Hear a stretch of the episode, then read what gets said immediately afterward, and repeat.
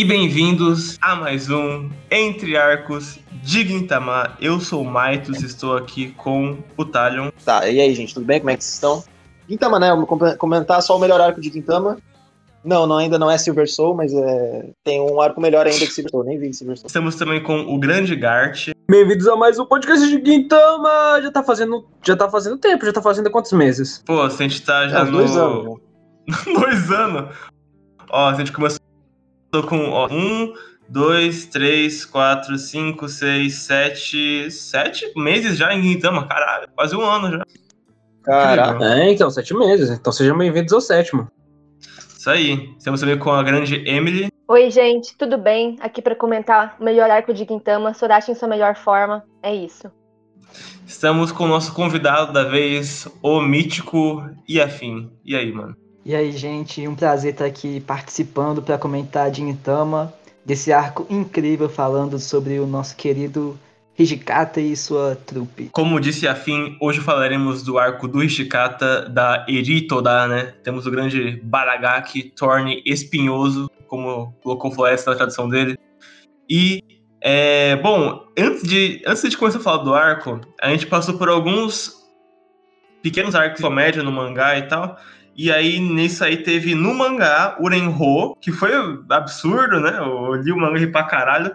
É, teve o Host Club também, que eu achei muito engraçado. Isso aqui, que na adaptação, quando o, o Shikata ia a pose do Vegeta, aparece o, o Vegeta do lado, né? Mas no mangá não aparece, ele só coloca um bip ali, sabe?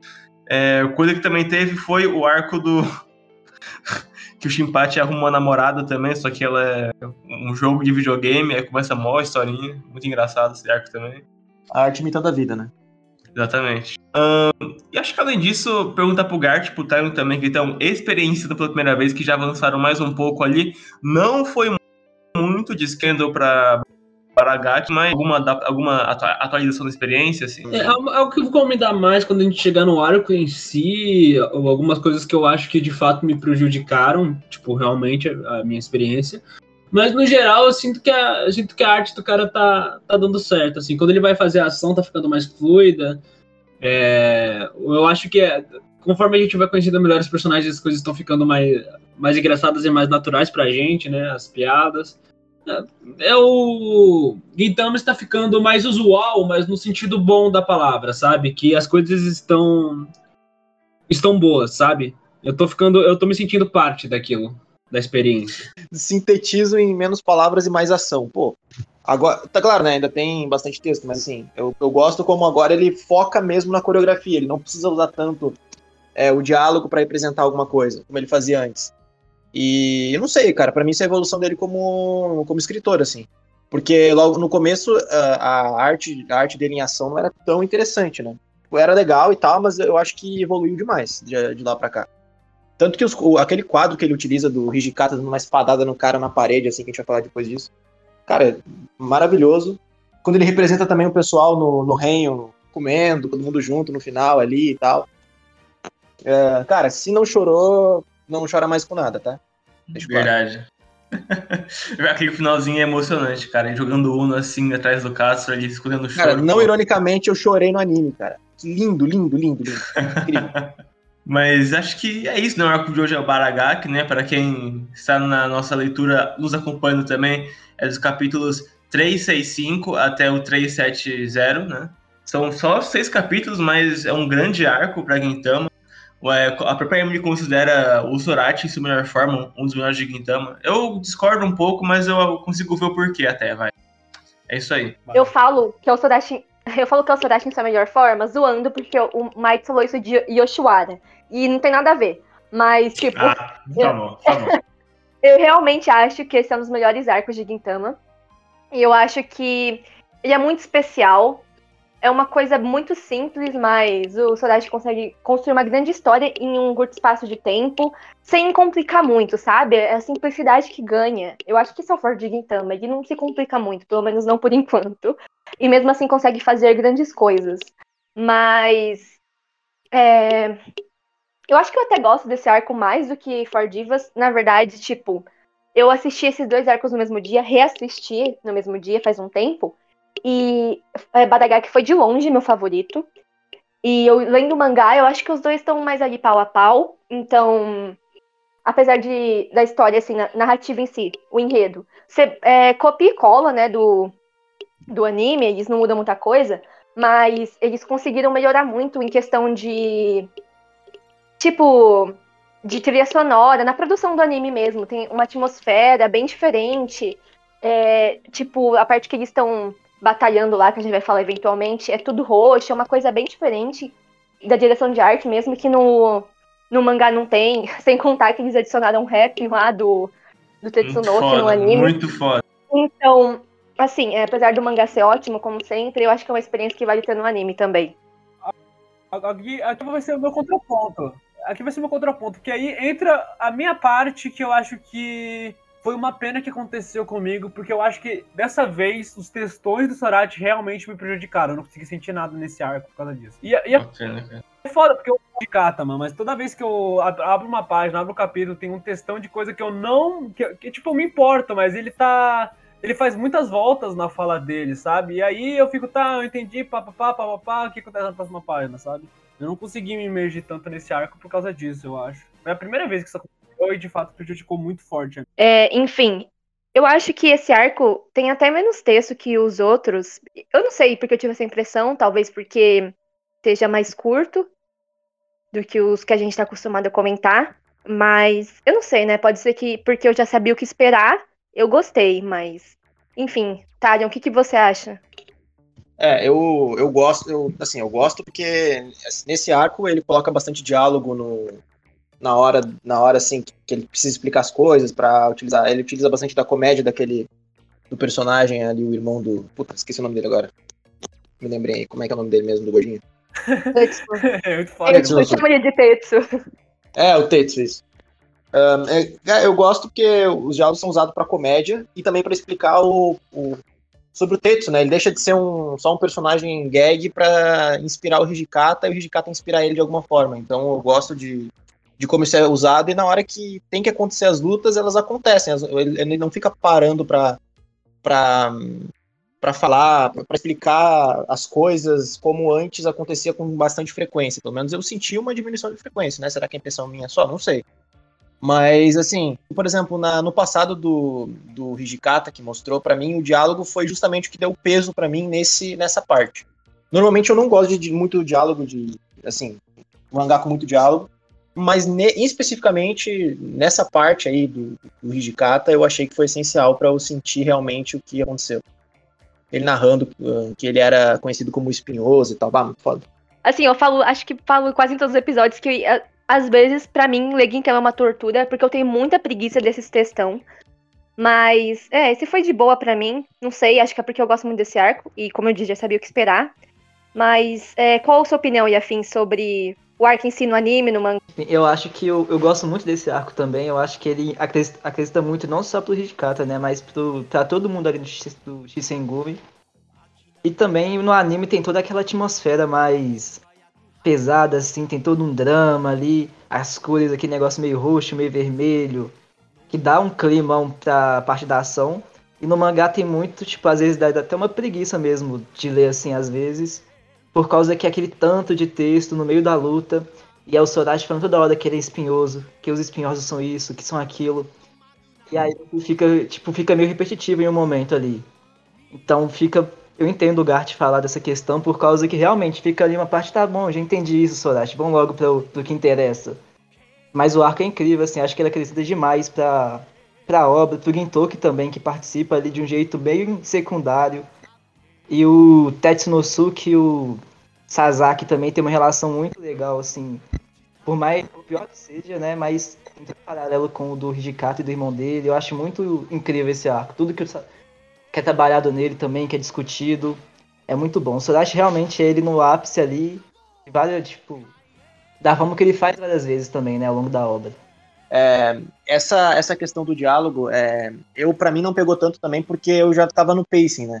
Eu vim lendo os arcos anteriores e aí já cheguei nesse direto já com o ritmo de Gintama. Então talvez se eu tivesse parado um tempo e aberto o arco para ler, eu acho que eu sentiria bem mais. Porque acontece isso às vezes com One Piece comigo também, eu abro para ler o capítulo da semana e eu vejo uma página com 500 quadros na, na tela e 500 mil diálogos que não acrescentem muita coisa e acaba ficando um pouco. perde um pouco o ritmo para mim. Mas, como eu falei, né? É, tal, isso talvez seja uma questão de percepção também de cada um, porque realmente tem bastante diálogo, mas como a gente vai sentir isso vai depender de cada um. É, eu Yeah. li tipo, um capítulo, eu li tipo, eu leio tipo uns três capítulos por semana, assim, pra quando. Eu leio uns uns 12, assim, quando chegar lá no, na, na semana final, eu leio uns quatro por dia, assim, pra eu já pegar no pique e pra já ter melhor na memória, né? Como é que é as coisas. Sei lá, um, é um pouco. Às vezes, então pode ser um pouco. Duro, né? É grande demais. assim. Eu, tenho que. Às vezes eu tenho que engolir muita coisa pra, pra, pra ver a qualidade. assim.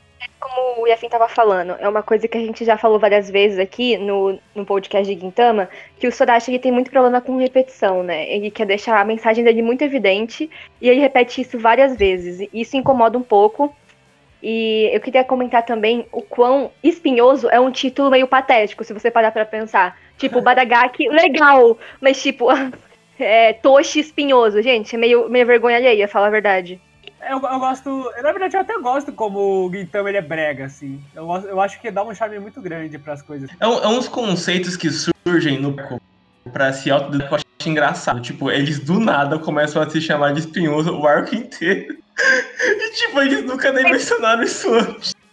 É isso, e depois nunca mais falam disso. É, É, todo arco é isso, véi. Tem que dar o name drop sempre, né? É, são todas as coisas, né? O, pra, um, um xingamento e um elogio, vamos lá, morde e assopra. Né? Se você repete o tempo todo o seu simbolismo, ele deixa de ser simbolismo, né? Ele deixa de ser tão simbólico, mas ao mesmo tempo eu sinto que a- essa repetição é, pra mim, é tipo um manta pra ele, sabe? Então eu acho que acrescenta também. Porque ele vai martelando isso na sua cabeça, vai martelando, vai martelando. E quando chega no ápice mesmo, no clímax, aí você sente aquilo, ó, ok. Aí sim, saudade, você conseguiu acertar o ponto pra emocionar a gente o máximo possível. É, Eu vejo isso como uma qualidade bem forte dele nesse sentido, porque, como o Enfim falou, acho que as reafirmações acabam valendo, apesar de cansativas, então eu vejo que pode ser um começo desse arco específico, o Baragaki, que não te pega muito, cara, quem que é esse cara, irmão de não sei quem? Aí eu acho que no momento que chega o Isabro, e aí vai encaminhando pro clímax, apesar de todos os pesares, apesar de todos os espinhos no caminho até chegar lá, que você pisa, né? Que você fica pensando nisso, de tão cansativo que pode ser a repetição, mas eu acho que os momentos que são menos carregados em Gintama de texto ou de diálogos acabam tendo mais impacto. Porque, por exemplo, a primeira página, citada pelo Gart, ela tem bastante texto e é uma tradução com muito diálogo de, de explicação de quem é o Tenosuke, o Tetsunosuke. Mas, em contrapartida, já no clímax, a gente tem uma página sem diálogo nenhum, que é, como eu citou antes, do Sasaki é, tendo uma porrada do Hijikata com a espada, né? O Hijikata corta a bala no meio. Jeito até meio engraçado isso, né? Bizarro. Então, é, são contrapontos do próprio mangá que existe ali. São é, duas diferenciações para traduzir um momento, um sentimento. Que aí você, vibra, né? Não tem como. Eu acho que ele melhorou bastante na, no, na ação em, em transmitir as emoções. Então, eu acho que é válido, sim, o que o Gart falou, de tipo, os muitos diálogos, as muitas reafirmações atrapalharem no sentimento da, do momento do- dos personagens, porque, tipo, ele tá se explicando tanto que eu tô lendo e eu não consigo parar pra me emocionar com o quadro e parar pra me emocionar com a situação, porque eu tô lendo a situação pra tentar entender ela e, assim, me emocionar. Não é algo instantâneo, né? Mas o final acho que é a parte mais highlight nesse sentido. É, Eu não quero ser esse cara também, mas eu acho que mencionar também que no anime isso fica muito melhor pra mim. É, foi eu conseguir me emocionar muito mais vendo, vendo o arco no anime do que lendo no mangá. Então facilitou minha experiência, talvez porque no anime parece fluir melhor, né? Ah, eu gostei dos dois, tá? Mas acho que ele fez um trabalho bem melhor do que eu imaginava no mangá. Eu achei que o mangá não ia chegar nem perto do anime e não, não foi isso que aconteceu. Mas pra mim o anime foi melhor. Não, não, eu go- eu gostei, eu gostei. O único problema é que nessa linda obra de arte, uma mancha se destacou muito fortemente, sabe? Acho O justo. verdadeiro Baragaki são os, me... os amigos que nós fizemos ao longo do caminho. São os espinhos que você espetou ao longo do caminho, cara. Coisa que é o, é o Hijikata, né? No finalzinho lá. né? a gente comentou um pouco do arco no geral, mas é falar como ele começa. A gente é introduzido ao Tetsu Nozuki, que é um, um personagem aí que é de uma família, uma família nobre, uma família de elite, e ele é ove- ovelha negra dessa família. Ele é um fracasso, então eles mandam o cara pro Shinsegumi para a imagem deles não ser manchada, enfim, res- mandar a responsa para outra pessoa. E é, o Tetsu, ele vai ser. Vai ter que ser o. Como é o nome? O assistente do Hijikata. O que não dá certo, porque a personalidade deles é totalmente incompatível. O Hijikata é uma pessoa regrada, faz tudo certinho, bem chato mesmo. E o Tetsu, ele é tudo. todo do rap. Ele. estilo nova-iorquino, né? Como o próprio mangá diz. Ele é um delinquente, basicamente, que não dá certo em nada. Então aí tem, tem essa dinâmica que começa de uma forma bem ruim mesmo. O Tetsu fazendo coisas pra impressionar o Hijikata, só que ele faz tudo errado, enfim. Aí, é, dia a dia com, com esse problema aí. Tem um dia que ele cria uma confusão no refeitório. Aparecem uns amigos dele do nada. E ele começa a discutir com o Yamazaki, revistar o Yamazaki. chama ele de cabaço coloca curry no, no bolso dele, uma coisa muito importante. E tá aí, né? E tá causando um caos no Shinsengumi. Perigo. Aí passa um tempo, o Kondo ten- tentando dar uma aula de espadas, os caras jogando basquete, muita confusão. Basquete não dá, cara. Lá tudo certinho. Com o diálogo sério. Vai cu. E aí, tipo, tipo, aí ele bate a bola na cabeça do Kondo, aí, tipo, o Kondo continua falando, devolve a bola pra eles, aí ele vai lá e bate na cabeça do Kondo de novo. É muito bom. Aí ele sai, em, sai de carro com o Hijikata em uma missão, com os amigos dele também, de Nova York, no carro. E no meio do caminho, o Hijikata tenta dar um sermão, mas não dá muito certo. O Tetsu é, reforça aquilo, que ele não se encaixa na família, que nunca vai ser como o irmão foda dele, que até, até então a gente não sabe quem é. Aí quem aparece no caminho? Isso mesmo. Não é arco de Gintama, sim o Gintoki se metendo em coisa que não tem nada a ver com ele. Ele sempre tá achei- ali. Cara, eu achei tão engraçado que, tipo, eles estavam no carro. Aí, mano, tem um cara aqui. Não, esse cara não não, esse cara aí não mora, não. Não olha pra ele, não, pô. Esse cara é um perigo, é perigoso, assassino, é vagabundo, otário. Aí eles tava o Gintoki, tá ligado? Tipo, Não, é. Cara. Aí eles começam a brigar e, pra surpresa de todo mundo, isso acaba em uma batalha de rap. cara, que, cara. Como? Como? E, bom, o Gintoki ganha a batalha de rap pra surpresa de todos. E aí tá, tipo, já tá voltando pra casa dele e tal. E a confusão é interrompida porque o carro vai lá e bate nele. Que carro que é esse? Da Mima, do Mima Origumi, a polícia de elite de Edo. E sai de quem? Sai quem daquele carro? Sasaki Saburo. O chefe lá da, do Mima Origumi, né? E que é o irmão prodígio do Tetsu. E aí começa um conflito entre ele e o Hijikata, porque o Isabudo tá ali humilhando o, Hijika, o, o irmão dele, o Tetsu, e aí o Hijikata defende ele, mesmo eles não se dando muito bem até ali, mas enfim, o Hijikata vai lá e sai em defesa dele. Puta, eu adoro que, tipo, o, o, o Isaburo aparece no mangá pela primeira vez. A primeira frase que ele diz só é: Não, eu não sou um cara do Shinsengumi que o Sorachi não desenhou direito. Eu sou, eu sou outro cara, porque, tipo, o uniforme é um oposto do outro. Tipo, um é branco pra caralho, o outro é só preto. Com decorado é assim. Tem um É- quadro ali, essa- o autor, isso aqui, esse uniforme tá assim porque o autor ficou com preguiça de fazer outro design, um negócio assim. Eu lembro de ter ficado muito brava quando apareceu Mima Warigumi, porque eu já acho os nomes de Gintama muito difíceis de decorar. E aí apareceu uma porra chamada Mima Warigumi. Tipo, gente, pelo amor de Deus, que que é isso?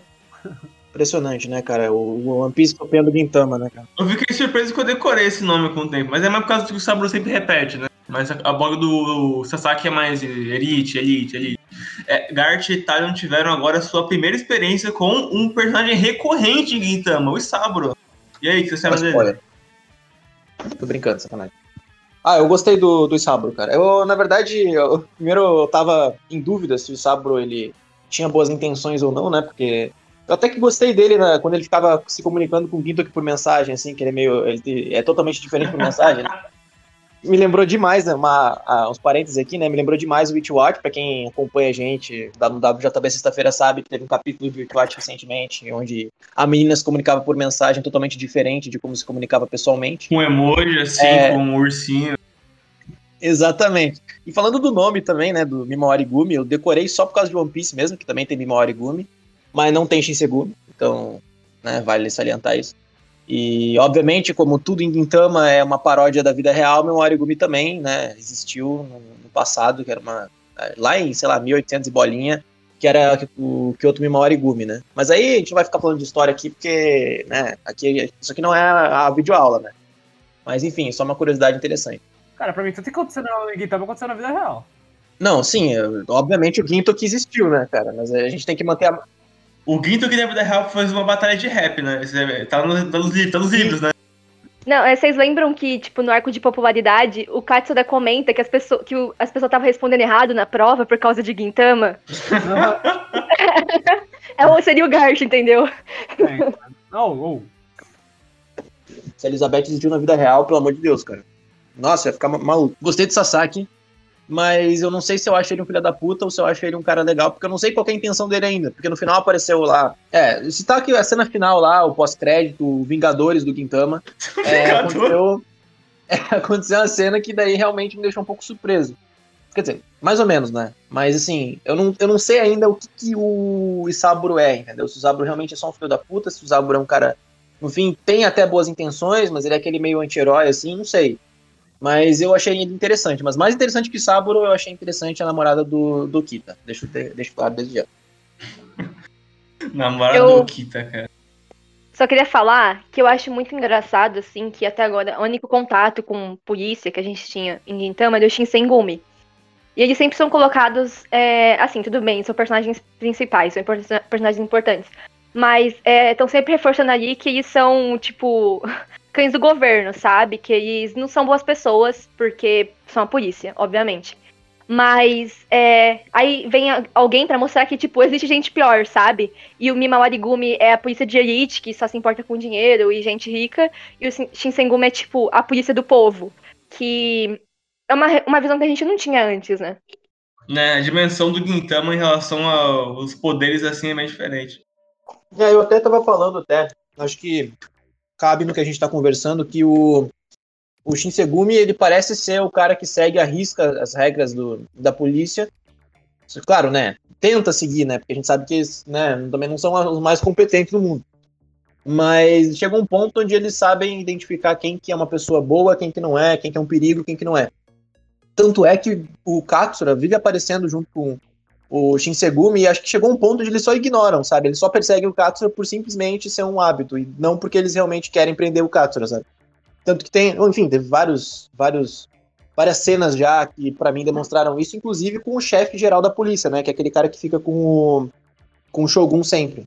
O Tem Matsudaira, até a né? cena do Katsura, é, o Katsura cu- cuidando da filha dele e tal. Sim. Ele, é- ele, é- ele, é- eu gosto dele como. como. Eu gosto mais de como ele serve aos outros personagens do que ele por si próprio, sabe? Por enquanto, pelo menos. Cara, eu tava refletindo aqui, cara, eu acho que o Saburo é um dos favoritos de Gintama. Vamos ver, né, gente? Não, o cara é maluco Ih. já. Oi?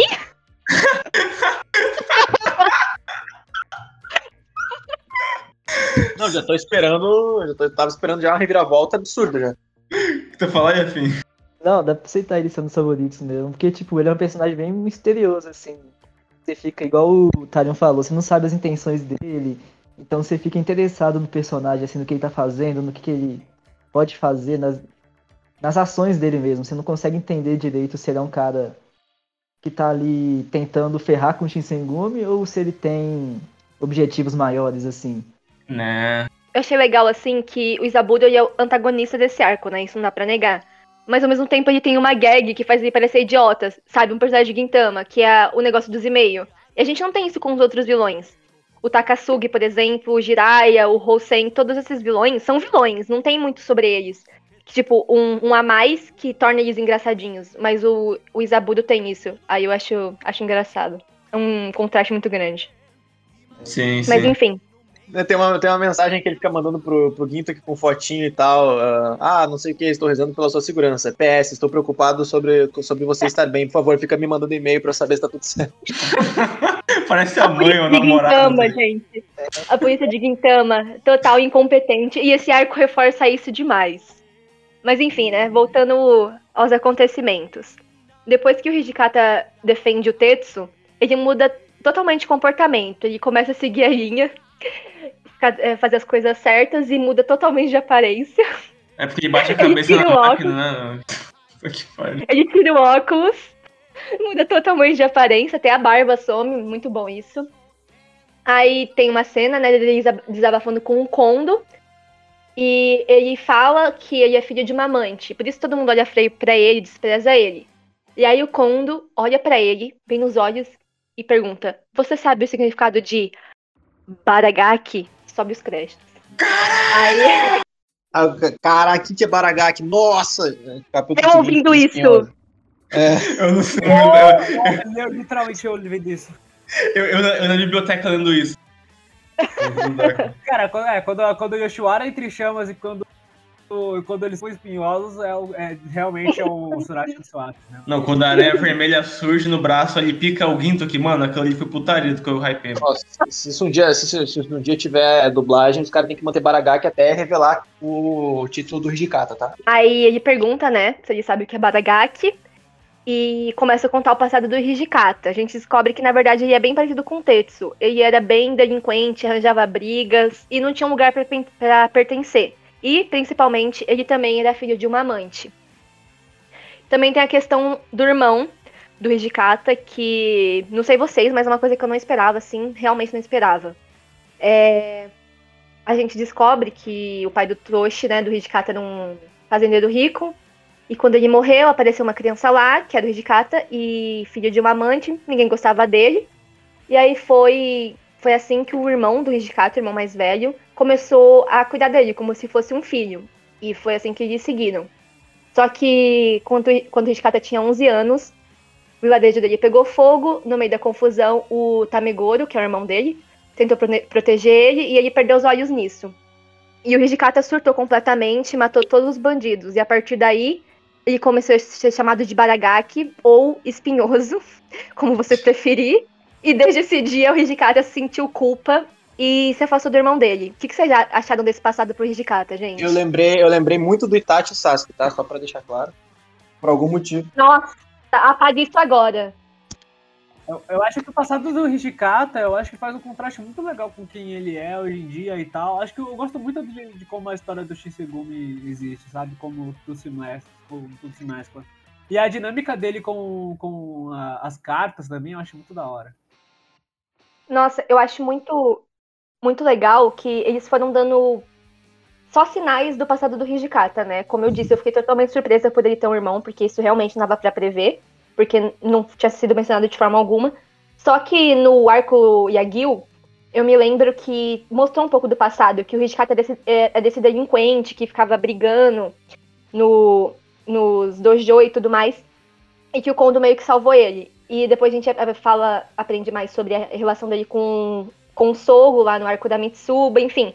São pequenos sinais que eu, eu tenho certeza absoluta que o Sorashi não tinha pensado nesse, nesse passado completo pro Hijikata ainda naquela época. Mas ele, é, ele utiliza coisas que ele já tinha mostrado de uma forma que não, não fica confuso, sabe? Que realmente faça sentido. Tipo, ele pega elementos que já tinha usado para construir uma coisa maior e fica realmente muito bom. O ele meio que vai construindo o ao longo da obra mesmo. Eles começam lá o grupo da polícia e tudo mais. Aí vem o arco do da Mitsuba, já coloca uma- umas coisinhas ali da relação deles. Depois vem aquele lá da crise do Shisengumi e também coloca mais coisa. Aí agora vem esse e coloca mais coisa ainda. Ele vai colocando camadas assim no Shisengumi, no Hijikata, no Kondo, no Sogo, que vão deixando eles mais interessantes assim pra gente. E faz a gente apegar mais nos personagens também. Eu, eu na verdade achei que o Hijikata já tinha sido, achei que eles não iam explorar tanto o Hijikata depois do daquele arco do Shinsegumi Crisis, né?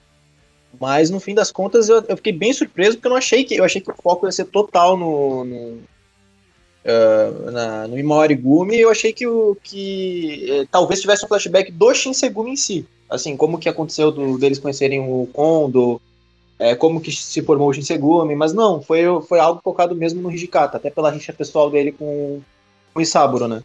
Então, honestamente, cara, eu gostei demais, porque o, o que eu gosto de Gintama é nisso, né? Ele não, ele não usa vários episódios para ficar mostrando o passado de um personagem, mas mesmo assim a gente consegue se apegar bastante, muito por conta do que ele foi construído até aquele momento, né? Então já gostava do Hijikata, comecei a gostar mais. Inclusive, uma dúvida aí, é, o Tamegoro tá vivo, é isso? Não. Ah, ele tá, morreu. Ah, tá, entendi. Não, não, Entendi ele tá certo. morto mesmo. Mas, Ah, tá. é. Então, todo mundo sabe, eu acho, que meu personagem favorito é o Gintoki. Só que nessa época, depois que eu vi o Badagaki, eu falei, não tem jeito, o Hijikata é meu favorito. E por muito tempo ele continuou sendo meu personagem favorito no lugar do Gintoki. Então, pra vocês terem uma noção aí da dimensão do quanto eu amo esse arco do Pio, o passado do Hijikata e a construção de personagem dele. Porque, assim, é, ele é um personagem que já era bem amado. Ele. E tem essa personalidade que o pessoal gosta, meio edge, assim, é bom com a espada, todo emo. É, é o, pessoal, o, o personagem que o povo ama, né? Bem Zoro mesmo. E aí, tipo, considerando isso, o Sorachi ele não, não precisava dar um passado tão bom pra ele, sabe? É um personagem já consolidado, mas mesmo assim ele foi lá e fez. Eu acho que é uma característica muito forte de Gintama. Existem coisas que ele se aprofunda muito, mesmo não precisando. E eu acho que isso que diferencia ele bastante de outros autores, sabe? Porque você não sente que ele tá fazendo aquilo porque as pessoas querem. É porque ele realmente sente que o personagem precisa daquilo, que ele quer aquilo pra história. Então, eu acho incrível, apenas isso. É o que a gente falou, tipo, acho que num dos inícios do podcast, eu falei algo assim que, tipo, os personagens de Gintama, eles já estão meio que na sua. Eles já passaram do ponto que eles. Que, da, eles estão meio que na aposentadoria da vida deles, né? Eles já, já passaram por todos os seus traumas e tal, e eles estão apenas tentando viver uma vida normal. Então eu acho interessante que todos os personagens eles têm o seu passado ali, mas isso não importa tanto pra história atual, né? É só apenas a nível temático ou do que a gente consegue. pra gente entender melhor o personagem. Eu concordo. Assim, os personagens de Gintama não tem muito desenvolvimento no na ah, Os personagens de Gintama não tem tanto desenvolvimento no sentido literal da palavra, do tipo, começou num ponto e termina em um completamente diferente.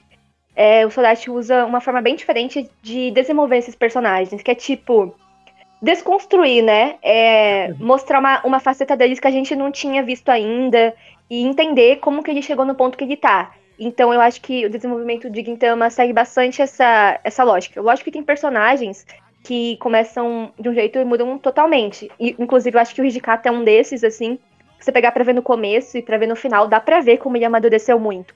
Mas não é aquela mudança gritante, que ele vai aparentar ser uma pessoa totalmente diferente. Ele só, tipo, entendeu melhor os sentimentos dele com base em tudo que ele passou e nas coisas do passado dele. E eu acho que o Sodachi faz isso muito bem.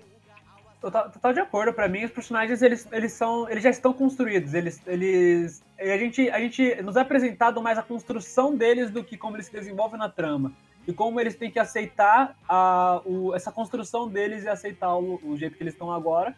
E justamente o Gintu, que é o cara que aceitou, que já aceitou a vida de vagabundo, né? De, de aposentadoria dele, que ele não tá mais guerreando, e por isso que ele é protagonista, né? Porque ele tá iluminando as pessoas desse, dessa, dessa nova vida que eles têm que ter. Eles não precisam mais. É, é, que eles não, não têm mais essa necessidade de guerrear entre si. E também, eu acho que Gintama, assim, uma característica diferente, que muita gente é, analisa num arco de anime, por exemplo. Eles olham pro todo, pensando, nossa, como isso afeta no desenvolvimento da história.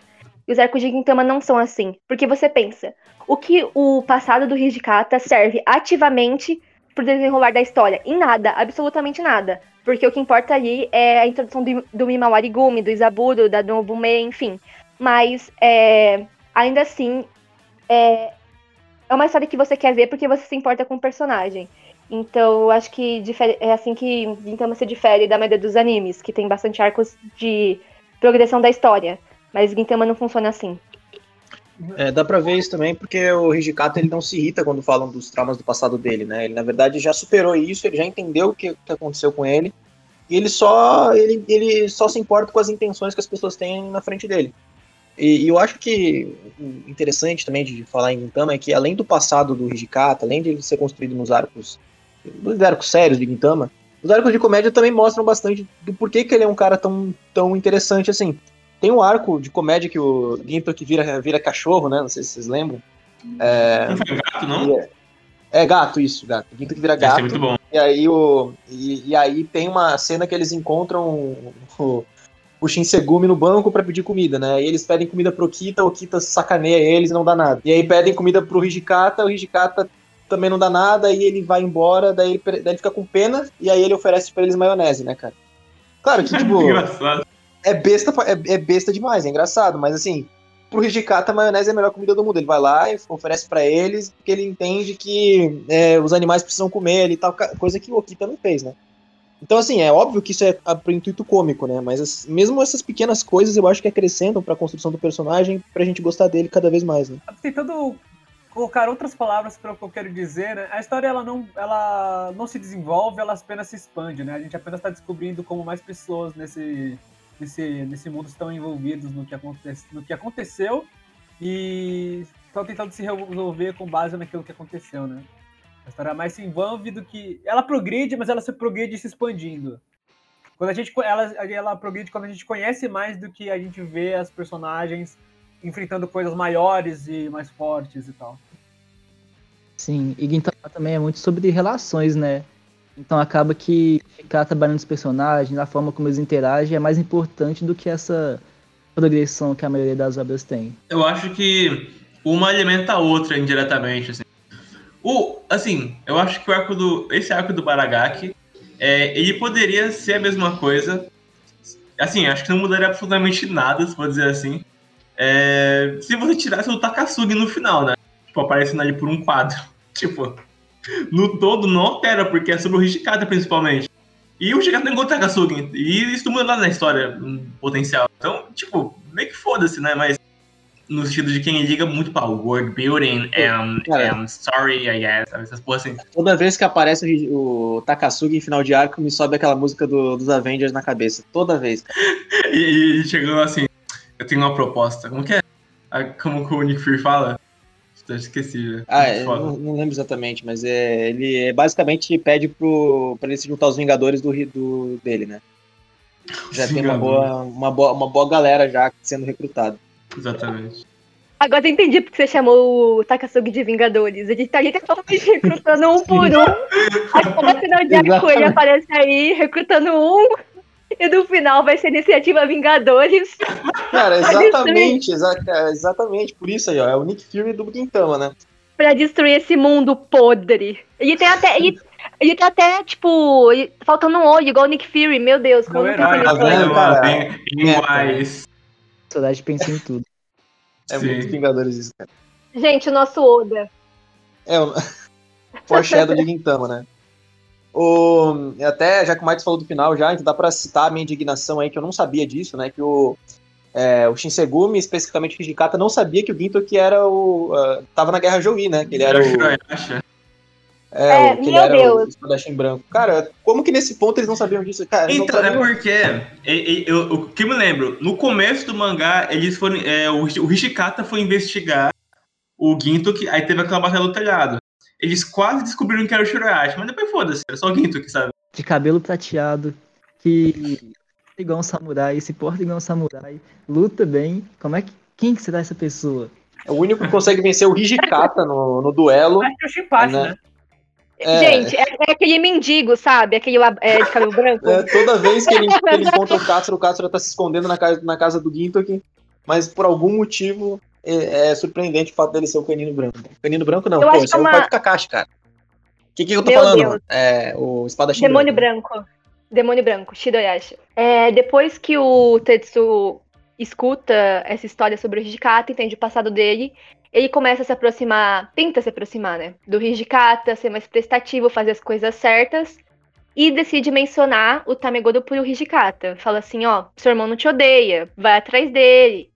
E aí o Hijikata demonstra não gostar, mas eventualmente ele dá uma carta direcionada ao irmão dele e pede pro Tetsu entregar. Enquanto isso, vamos, voltamos pro protagonista, né? O Gintoki. Ele ficou preso por dois dias por causa da confusão com o Mimawarigumi. E com a ajuda do sogro, ele sai da cadeia.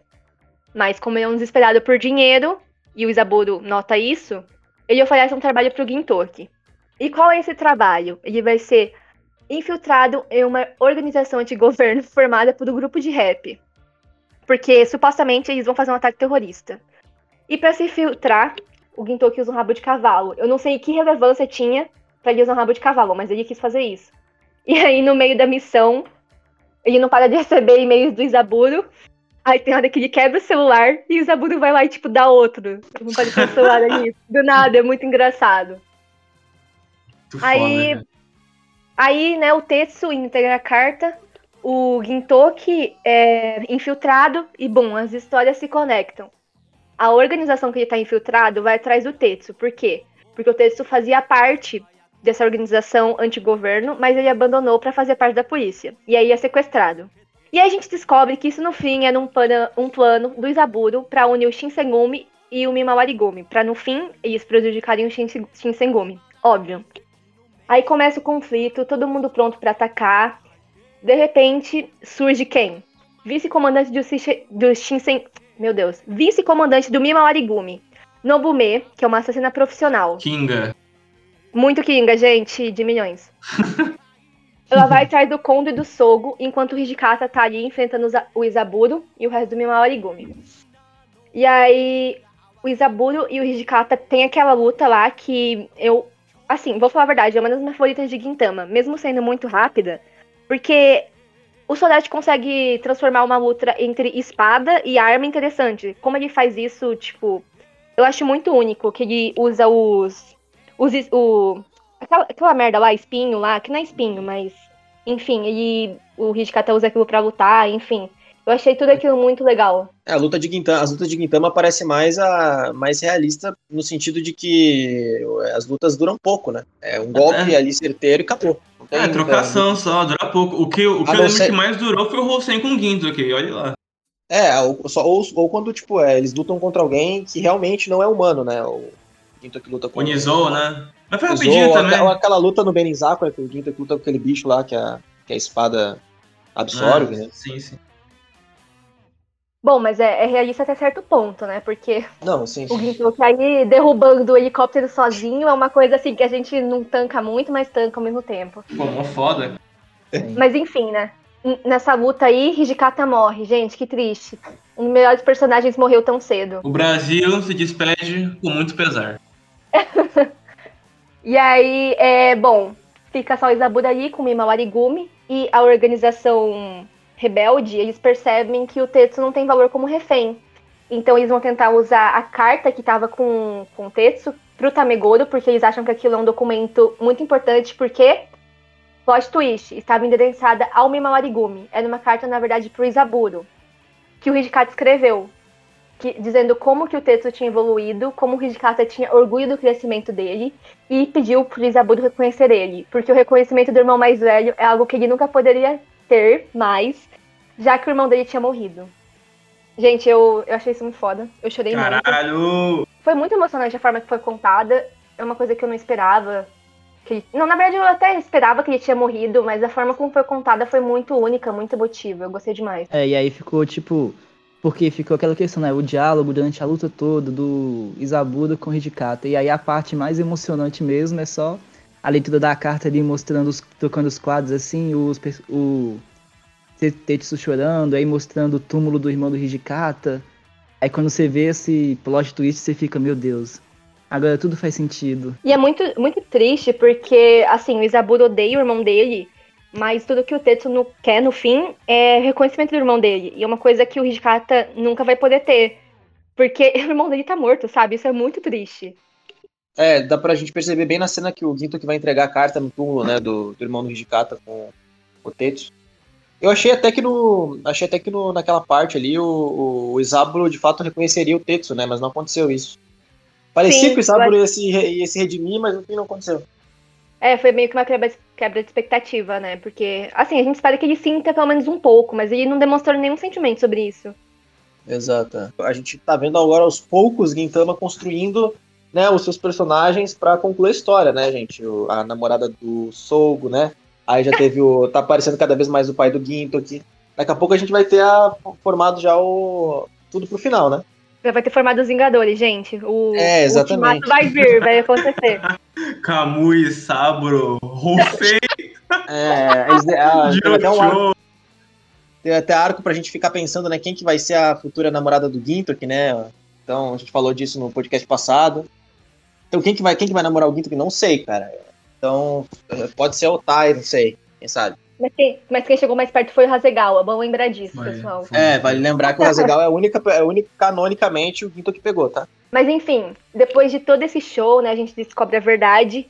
Quem poderia imaginar? Hijikata não está morto. Ele levanta e vence o Zaburo naquela cena foda, né? Que o, que Zaburo fala: ah, se você desviar, você vai morrer. Se você vir pra frente, você vai morrer. O que, que você vai fazer? Aí o Hijikata vai lá e, né, acaba, mete a bala, mete a espada na bala e, e vence o Zaburo. Foda, né? Muito Foda. Mas o Mimawarigumi ainda está em vantagem. Mas quem aparece pra salvar o dia quem lembra que ele tava nesse arco? O Gintoki. Ele tá sempre ali pra salvar o dia, mesmo que a gente nem lembrava que ele tava ali. E ele anuncia pela primeira vez como um Shidoyasha pro Shinsengumi, que não sabia disso, como a gente comentou, que não Tipo, pensando que eles não eram de Edo na época, eles nem participaram da guerra, de certa forma até faz sentido, mas ao mesmo tempo não. Eu não sei. Eles deviam saber disso. Eu achei que eles sabiam, mas tudo bem, né? E aí, é, no meio da confusão e tal, como eu mencionei, o Hijikata e o Gintoki derrubam um helicóptero sozinhos, blá blá blá. E enquanto tudo isso acontecia, o Sogo e a Nobume estavam em uma luta bem acalorada, né? Pra dizer o mínimo.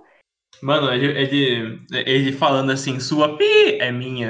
Eu vou esmagar. Mano, eu- mano, só putaria, É, só nossa, censura cara, nessa parte. caraca. Muitos pits, incrível. muitos pits. Uhum. O que, que vocês acharam? O que, que vocês acharam dessa, dessas primeiras cenas aí da Nobume? Ah, eu gostei dela, gostei da luta dela contra o meu herói aí. Meu herói é foda, cara.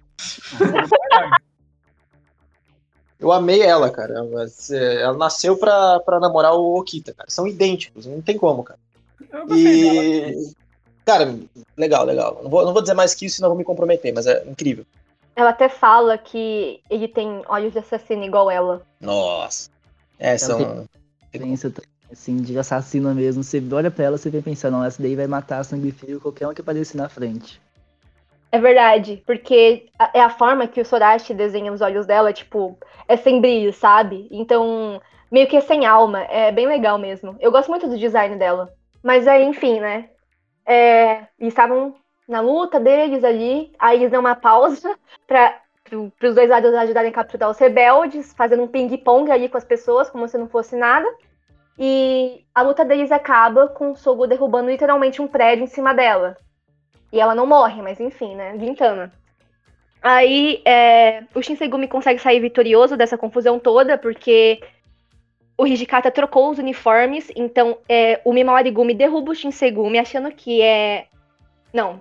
O Mimawarigumi derruba o próprio time, achando que é o Shinsegumi, mas na verdade eles são o Mimawarigumi com a roupa do Shinsengumi. E, bom, dá tudo certo. Eles decidem deixar baixo e colocar a culpa da confusão na organização rebelde. E aí eles prendem o Gintoki por ser um ex-patriota. e prende o Tetsu também. E aí o Tetsu até fala que ele vai se matar. E o Gintoki fala que fica tipo, não, pelo amor de Deus. Mas enfim.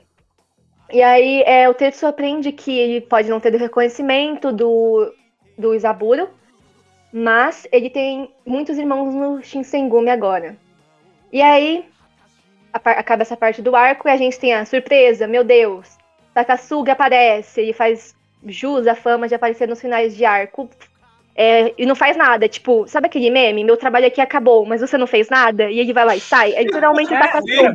Brabo, ele chega, ele chega e fala, "É, daqui a pouco eu vou botar pra fuder. Mas aí o cara, o cara tava 300 capítulos já assim. Um eterno build-up, sabe? E Só mais, construindo, 70, construindo. só mais 72 horas, cara. Patriota desde sempre. Dá- Ele tá recrutando os homens, né, pra fazer o arco, cara. Tô sentindo. E aí, é, bom, a gente descobre que eles estão ali, né? Eles estão trabalhando juntos, de certa forma, e a Nobume tá viva, o Isaburo salva ela dos escombros, pescando ela com uma rosquinha. Uma rosquinha, cara. Engraçado. E aí, como forma de retribuir tudo o que o Hijikata fez, o Tetsu escreve uma carta pro Tamegoro. E ele vai lá entregar a carta no túmulo e eles encontram a esposa da irmão- do irmão do Hijikata. E ela conta que o Hijikata e o Tamegoro se comunicavam através do silêncio. E que o Hijikata sempre mandava cartas pra ele sem nada escrito. E, meu Deus, nossa, isso aí pra mim foi incrível, porque É, é uma coisa, acho que, bem de irmãos. Eu não sei se vocês têm irmãos e como é a relação de vocês, mas às vezes você não consegue se comunicar muito bem com a sua família. Ainda mais no caso do Hijikata, que ele tinha culpa pelo que aconteceu com o irmão dele, de ficar cego e tudo mais. Mas.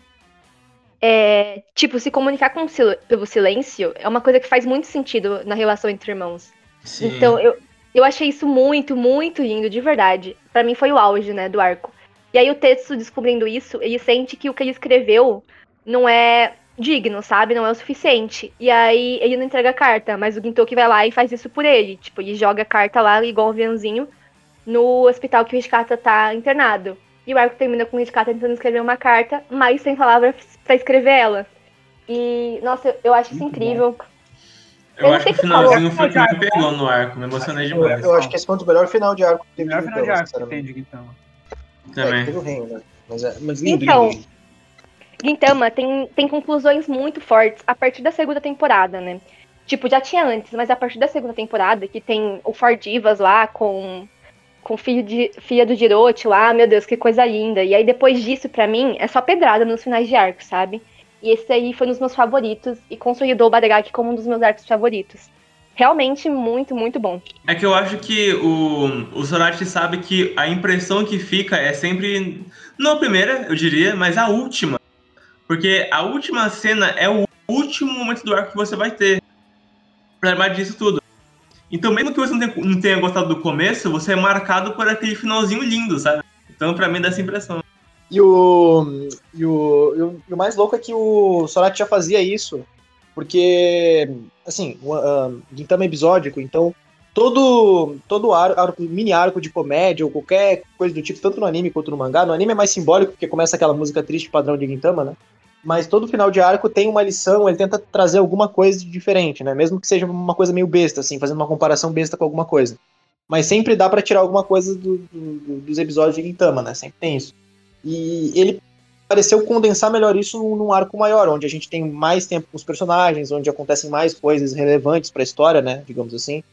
E, e aí isso traz toda uma, um- uma emoção diferente pro arco que antes tinha, mas não tanto quanto tem agora. Que era mais focado assim, na ação, comédia, etc. Agora ele consegue condensar bem esses momentos de emoção no meio do- dos arcos, no meio da- dos acontecimentos de comédia do, do arco, e no final também. Então eu sinto que tá mais equilibrado no geral, né? E uma parte que torna esse arco tão incrível é que é uma característica bem do Hijikata. Você não consegue imaginar ele falando palavras bonitas pra alguém, sabe? Escrevendo uma carta e dedicando ela pra alguém. É, então, assim, não falar nada, mas mesmo assim mandar uma carta, é mostra como ele se importa, mas de uma forma muito Hijikata mesmo. Porque ele pode não falar nada, mas o fato dele saber que. Como a esposa do, do Tamegodo falou, é, saber que os dois estavam vivos era o suficiente. E mesmo que depois da morte do, do Tamegodo, o Hishikata continuou mandando carta. E, ah, é muito significativo, muito simbólico, enfim. Eu acho que é uma coisa que só teria em Gintama, sabe? Ni- Também não- acho.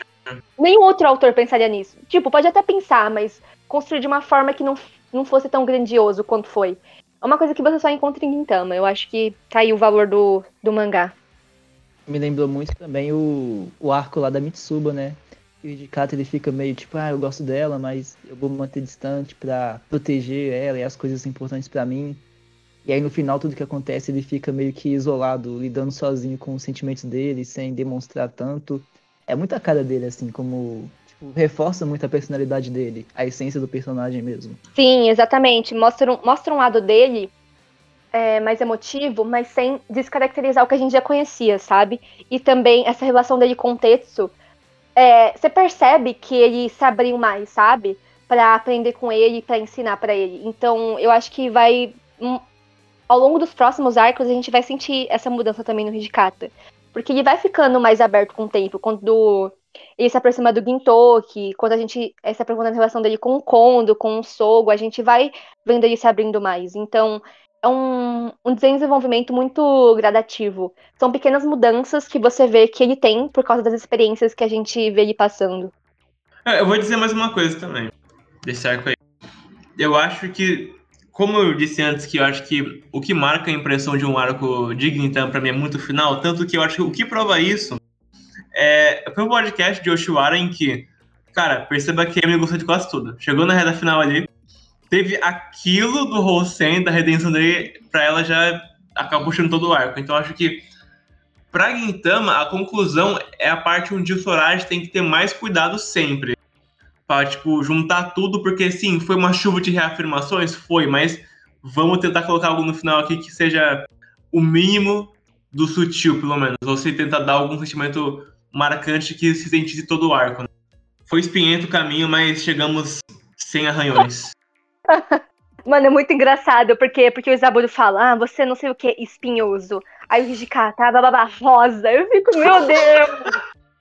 Meu Deus, o Sorashita é muito brega. Eu acho que foi interessante a ideia dele de colocar o foco no Hijikata, porque acho que não, não é necessário ele tentar fazer a redenção de um vilão, como vocês estavam falando. Não que não precise, eu acho legal, tá? Deixo claro. Mas depende de como é ele também, né? Uh, só que eu acho que é muito mais fácil acertar nisso fazendo com algo um personagem que todo mundo já gosta do que fazer. Então, é que o Isabro não teve redenção porque ele também não. Tipo, ele foi pau no cu, foi, mas é aquela coisa, né, mano? Porra, sei lá. Não...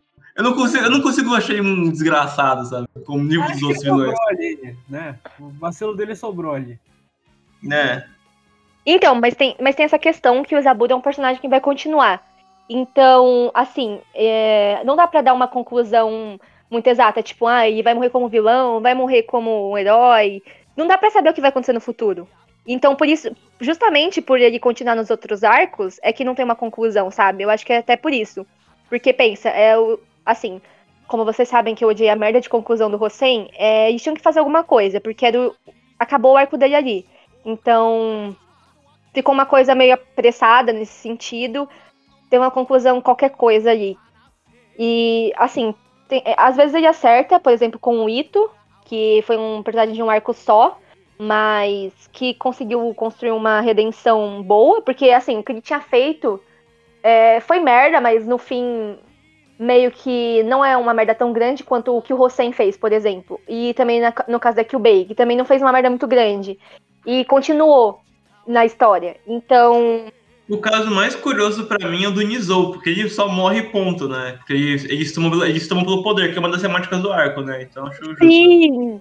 Sim, isso nunca acontece em Gintama. É muito raro, tipo, um personagem só morrer e pronto, sabe? Então, normalmente tem maior drama em cima, né? Porque não acontece muito isso de personagem morrer. Então, o Nizou é, um, é um, uma das exceções que simplesmente morre e ninguém mais fala sobre isso. Ah, enfim, é, acho que já, já falou algo aqui, então vou chamar um por um.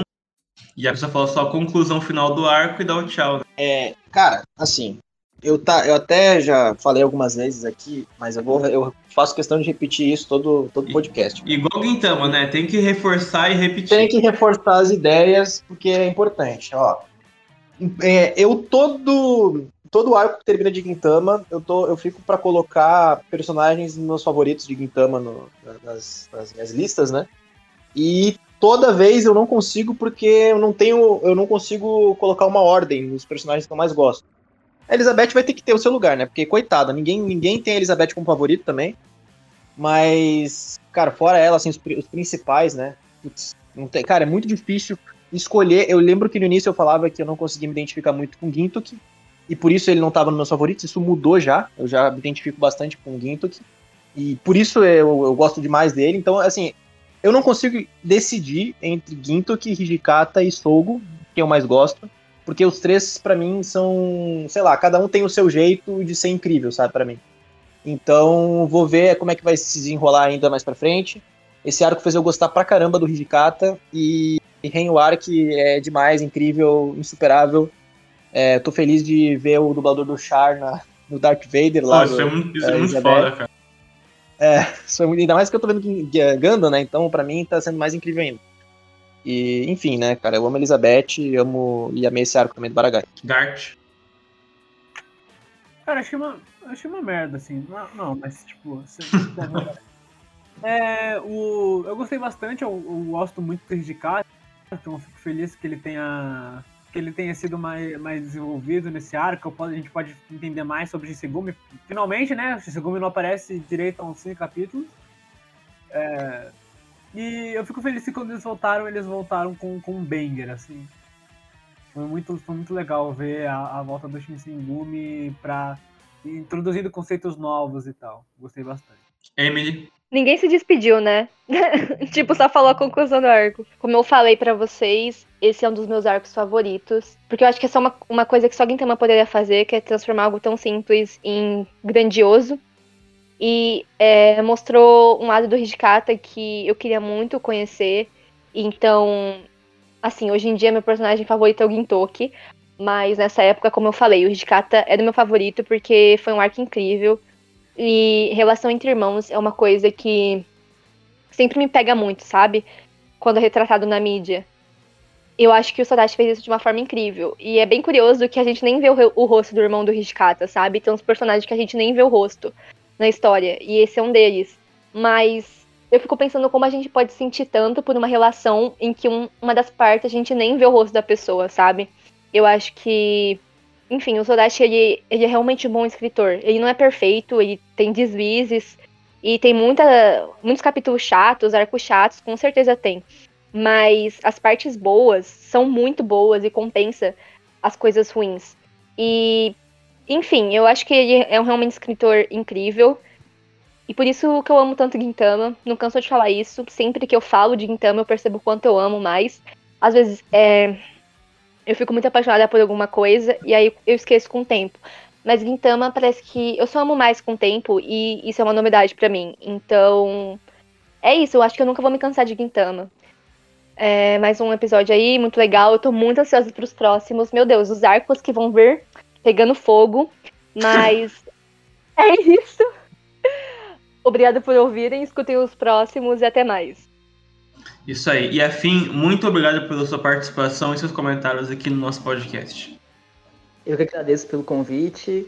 Eu gosto demais de acompanhar o podcast também, então foi uma honra, uma honra para mim participar daqui, de estar tá podendo comentar sobre Gintama, que é uma obra que eu amo demais, uma das minhas favoritas, assim. Então, foi muito bom participar e acompanhe os próximos também, que estiver ouvindo. Isso aí. Bom, Baragaki de fato não é um arco perfeito, eu diria, mas tem esse início complicado em questão de é, ficar travado. Tem um início meio. Sim, como eu disse, eu me repeti, caralho. Mas eu acho que o final em específico, e no momento que o Saburo aparece o, e vai tendo essa construção, porque esse arco segue novamente toda a estrutura de quase todo o arco de Gintama. Igual ele segue a estrutura do Benizakura, a estrutura do Shisegumi Crisis e a é, estrutura do Yoshiwara, que é o quê? Começar com a comédia, chega num ponto, pum, começa a ficar mais sério. E aí chega no clima que é sério e o finalzinho é emocionante, ou mistura o cômico com alguma característica é, séria do, do mangá e tal. E aqui eu acho que ele eu acho que a, a, segunda metade conseguiu ofuscar muito bem a primeira. Não acho que é um arco esquecível de maneira alguma. Eu acho que as reafirmações atrapalham sim na experiência do, desse arco aqui, mas na reta final compensa tudo e o Isaburo é muito foda e Takasugi Tadakawasa tá. É, e é isso, e é porque e é mesmo, e ver, e jer, e puti puti, como dizia o Whindersson Nunes, e até o próximo vídeo, até a próxima live, até o próximo Entre Arcos de Gintama. Falou, galera! Uh! 変わりゆく中で変わらずあるも。の